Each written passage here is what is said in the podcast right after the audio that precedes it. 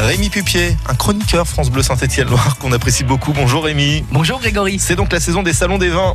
Eh oui, oui, mais on, on se demande quand est-ce qu'elle commence euh, cette euh, période et quand est-ce qu'elle s'arrête? Parce que finalement en septembre on parle du salon des vins et puis euh, finalement c'est toute l'année. Pendant que les foires au, au vin des grandes surfaces, toutes confondues, se cassent la figure, il y a de plus en plus de petits cabistes qui se montent dans nos villes et dans nos villages, des commerces qui créent de l'emploi et puis aussi il y a de plus en plus de salons des vins.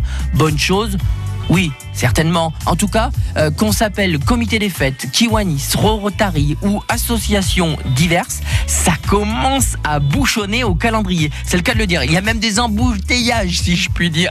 C'est dingue. Il y a des modes comme ça. Il faudrait bientôt créer un site internet, une plateforme pour que les organisateurs s'inscrivent, pour que chacun puisse organiser leur foire au vin dans le même quartier, mais pas dans le même week-end. Alors pourquoi vous dites ça? Il y en a tant que ça? Mais c'est incroyable. Euh, la semaine dernière, c'était le Parc Expo. Il va y en avoir une, une nouvelle cette année à Saint-Marcelin-en-Forêt. Il va y avoir une autre nouvelle les 13 et 14 avril à Saint-Paul-en-Jarret. Il y a aussi le Kiwanis. C'est le 22 et 23 février. C'est la 22e édition. Alors eux, c'est les plus anciens. C'est à Andrézieux-Boutéon. Il y a le salon J20 à Lorme. Ça, c'est le Rotary.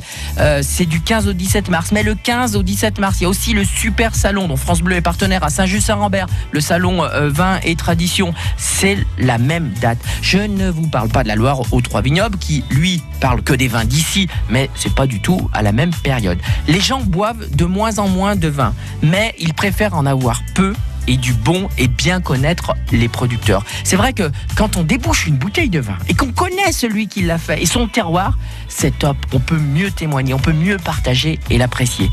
Et ça, c'est l'avantage de tous ces salons.